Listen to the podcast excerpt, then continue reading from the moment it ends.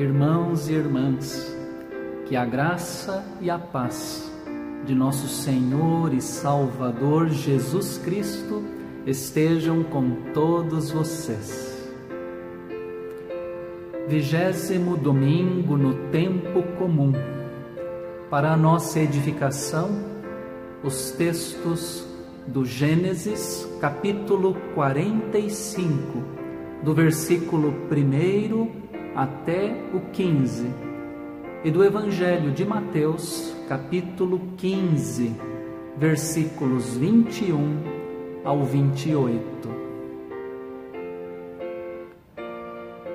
Ao ensinar os seus discípulos a orar, Jesus lhes ensinou a dizer: Pai Nosso, e também a pedir pão nosso de cada dia. Temos todos o mesmo Pai, necessitamos todos do mesmo pão.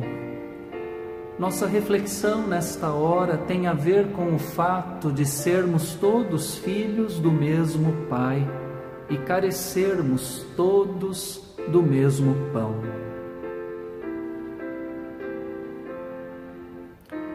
Comecemos pelo pão nosso.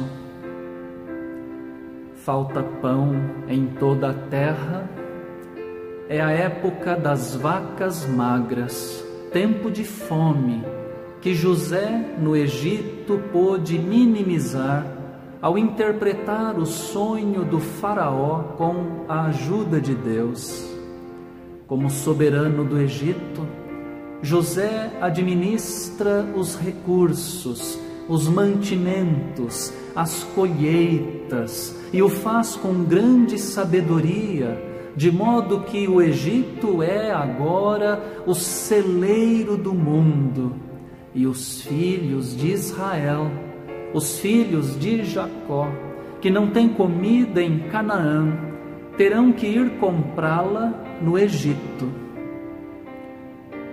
O pão representa a necessidade básica para a subsistência humana. Jacó e seus filhos têm dinheiro, mas não têm pão.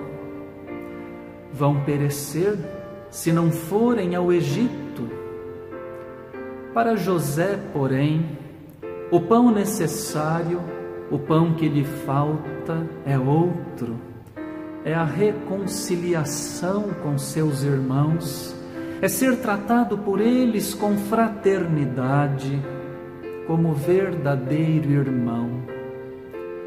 Os filhos de Jacó não o reconhecem, diante de si vem apenas Zafenate Paneia, o soberano, a maior autoridade do Egito abaixo do Faraó.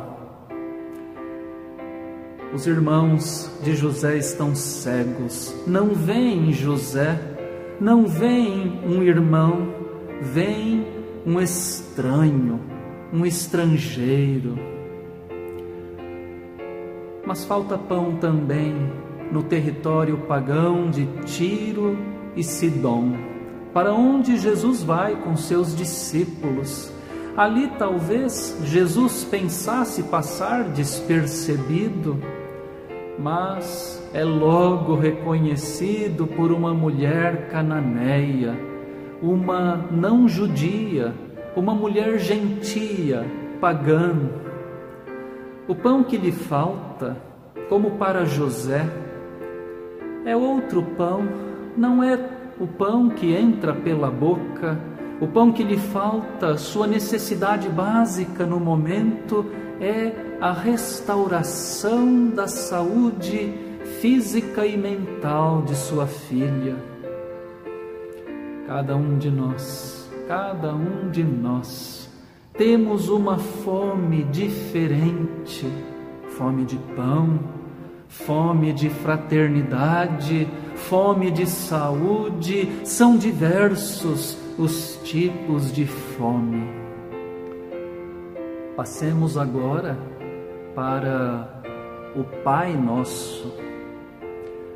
Somos todos criados pelo mesmo Deus, mas por vezes temos dificuldade para reconhecer no outro o nosso semelhante, o nosso próximo, o nosso irmão.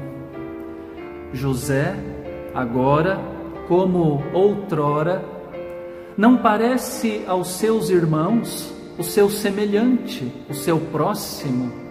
Trata-se de um estrangeiro, um estranho, o soberano egípcio Zafenate Paneia. Muito sofrimento, muito sofrimento é experimentado na história de José e seus irmãos para que uma verdadeira fraternidade frutifique. José, enquanto estrangeiro, prova seus irmãos, ouve suas confissões de pecados, até que venha o momento da revelação final de que ele, Zafenate Paneia, na verdade é José, filho de Jacó, irmão de Benjamim e dos demais. A confissão da culpa, a concessão do perdão, a reconciliação faz do outro um semelhante, um próximo, meu irmão. Jesus está em terra pagã, ali ele é o estrangeiro mas sua fama já atravessou as fronteiras. Uma cananeia o reconhece e busca nele o pão que lhe falta no momento, a cura da filha. Ficamos incomodados com a situação. Jesus silencia diante do apelo da mulher os discípulos pedem que Jesus mande embora aquela figura tão incômoda. Talvez pensassem, não é uma de nós, é cananeia. Mas a mulher continua gritando e Jesus responde que ele veio para as ovelhas perdidas da casa de Israel e a mulher e a sua filha não pertencem à casa de Israel. São duras palavras, mas a mulher não desanima, insiste, humildemente insiste: Senhor, me ajude, socorre-me. Jesus então lhe diz: Ah, não é correto pegar o pão dos filhos e dá-los aos cachorrinhos, tirar o pão dos filhos, os judeus, e lançá-lo aos cães, aos pagãos. Sim, Senhor, mas os cachorrinhos também precisam se alimentar nem que seja das migalhas que caem da mesa dos filhos. Que resposta extraordinária a resposta da mulher. Leva Jesus à reflexão, leva Jesus a uma mudança de postura naquela hora, e como era o costume de Jesus, trata aquela pessoa aquela mulher cananeia, não como um cachorro, não como uma pagã, não como uma estrangeira ou estranha, mas como irmã. Sua filha é curada, sua fome é saciada. Em nossos dias, quem são os estranhos? Os estrangeiros, os cachorrinhos ao redor ou embaixo da mesa, a quem temos dificuldade de reconhecer como nossos semelhantes, nossos próximos, nossos irmãos, quem são e onde estão? Jesus nos ensina a enxergar e a chamar a Deus de Pai, mas não um Pai meu, e sim um Pai nosso, a fim de que saiamos do individualismo, experimentemos a fraternidade, reconheçamos nos outros os nossos irmãos. Na mesma oração do Pai Nosso, Jesus nos ensina a pedir a esse Pai comum o pão.